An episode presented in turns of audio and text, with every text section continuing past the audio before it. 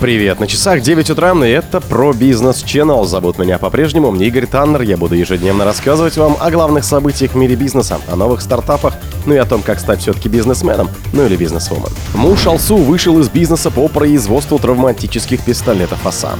Экстремальная жара в Азии повысила спрос на российские энергоресурсы. Власти Британии отказались покупать обанкротившуюся Virgin Orbit Брэнсона. Производитель коньяка Арарат заявил о продолжении поставок в Россию. Спонсор подкаста Глаз Бога. Глаз Бога это самый подробный и удобный бот пробива людей, их соцсетей и автомобилей в Телеграме. Муж певицы Алсу, предприниматель Ян Абрамов, перестал быть совладельцем предприятия новой оружейной технологии, где ему до 23 года принадлежала доля в 20%, следует из данных Спарка. Первым на это обратил внимание телеграм-канал Маш. Новые оружейные технологии производитель огнестрельного оружия ограниченного поражением и травматических патронов к нему, говорится на сайте компании. Она работает в подмосковном Сергиевом Посаде. Предприятие, в частности, выпускает АСУ – бесствольный травматический пистолет, разработанный для самообороны в конце 90-х. Патроны к ней, а также продают амуницию, в том числе кобуру и одежду. Согласно выписке из Единого государственного реестра юридических лиц, а он же ЮГРИУ, на 21 мая 80% компании принадлежит гендиректору Геннадию Бидееву, 17% Леониду Соколову, а еще 2% новосибирской компании «Технопромвзрыв», которая, согласно Спарка, занимается оптовой торговлей промышленных химикатов. Сведения о последних трех акционерах новых оружейных технологий внесены 2 марта 2023 года.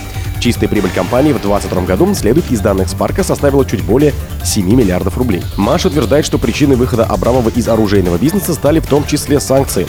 Травматические пистолеты ранее продавали в США, Европу и Израиль, но на фоне западных ограничительных мер в отношении России каналы поставок туда закрылись, передает канал.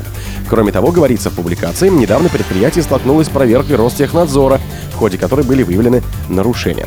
РБК обратился к комментариям к помощнику Яна Абрамова. Экстремальная жара в Азии повысила спрос на российские энергоресурсы. В последние дни в Азии установилась аномальная жаркая погода, которая вынудила страны региона нарастить закупки газа, мазута и угля, в том числе российского производства, пишет Bloomberg. По данным Киприр, экспорт из России угля и газа в Азию в этом году заметно вырос. В апреле страны региона импортировали уголь на 7,46 миллионов тонн, что примерно на треть больше показателей годом ранее. В то же время импорт мазута более грязной и дешевой альтернативы для производства электроэнергии, пишет агентство в марте и апреле был самым высоким за всю историю наблюдений. Эксперты предположили, что закупки вскоре вырастут из-за аномального повышения температур Эль-Нинью. Больше всего российских энергоресурсов закупает Индия и Китай. Крупными покупателями мазута, угля и газа также стали Вьетнам, Малайзия, Шри-Ланка, а на долю Южной Кореи пришлось 15% поставок. Самое худшее место в условиях этих палящих температур – это Южная Азия. Особенно наиболее бедные страны, такие как Пакистан и Бангладеш. Когда вы не можете позаботиться даже об основных потребностях своего народа, очень трудно слишком переживать о международных проблемах, сказал сотрудник аналитической компании GTD Energy Service Джон Дрискл. Он предположил, что правительство стран Юго-Восточной Юго-Восточной Азии стоят перед дилеммой вступить в конфликт с США из-за закупки российских энергоносителей или отказаться от заманчивых скидок. А когда стоит именно такой выбор, как бедные страны могут позволить сказать «нет». Власти Британии отказались покупать обанкротившуюся Virgin Orbit Брэнсона. Правительство Великобритании, которое в 2020 году купило долю в банкротившейся разработке спутниковой системы глобального интернета OneWeb, не будет делать то же самое с компанией по запуску малых спутников Virgin Orbit Ричарда Брэнсона. Об этом сообщил министр науки Джордж Фриман, передает Space News. Фриман подтвердил, что власти проявляют большой интерес к Virgin Orbit, которая в апреле подала заявление о банкротстве, но отметил, что они не имеют никаких планов по ее приобретению. Так он ответил на вопрос, будет ли правительство стремиться к тому, чтобы компания не была разделена в рамках реструктуризации. Мы готовы поддержать конкретные предложения, которые выглядят финансово и коммерчески устойчивым, добавил министр. Как отмечает Space News, неизвестно, продолжит ли действовать выданная Virgin Orbit лицензии от Управления гражданской авиации Великобритании, если компания купит в рамках банкротства. Частью ее активов заинтересовалась одна из других компаний. В начале января Virgin Orbit произвела первый в истории запуск космического аппарата на орбиту в территории Великобритании. Ракета Launcher One должна была вывести на орбиту 9 небольших спутников, но запуск завершился неудачей. На этом фоне акции компании стали падать. Например, с конца марта падение достигало в некоторых случаях 30%. В том же месяце Virgin Orbit, не сумев обеспечить финансирование для своего бизнеса, решила прекратить операции и уволить почти всех сотрудников. В штате остались около 100 человек. Производитель коньяка «Арарат» заявил о продолжении поставок в Россию.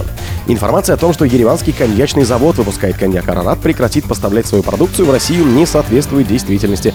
Предприятие продолжает поставки российским заказчикам, сообщили источники ТАСС и Интерфакса на предприятие. Заводом владеет французская компания Pernod Ricard. Как объяснил собеседник Интерфакса, заявление компании предполагает, что компания PR Рус, которая является партнером Арарата в России, в ближайшие месяцы прекратит свою деятельность. Кроме того, один из участников российского алкогольного рынка заявил ТАСС, что никакой информации от армянских партнеров о планах прекратить сотрудничество не поступало. Ереванский коньячный завод, ведущее предприятие Армении по производству алкогольных напитков и лидер по объему производства и экспорту армянских коньяков. В 1998 году ЕКЗ за 30 миллионов долларов выкупила французская компания Pernod Ричард. Ей принадлежали десятки брендов, в том числе коньяк Арарат, виски Чивас, Джеймсон, Балантайнс и другие. О том, что ереванский коньячный завод прекратит экспорт своей продукции в Россию, заявил 18 мая министр экономики Армении Ваган Керробян. У меня нет официальных данных, но кажется, это официально. ЕКЗ прекратит экспорт в Россию, сказал он. При этом министр отметил, что в республике все больше начинают сажать винные сорта, и виноградство, ориентированное на коньяк, уже не доминирует в Армении столь тотально, как 10 или 15 лет назад. О других событиях, но в это же время не пропустите. У микрофона был Игорь Таннер. Пока.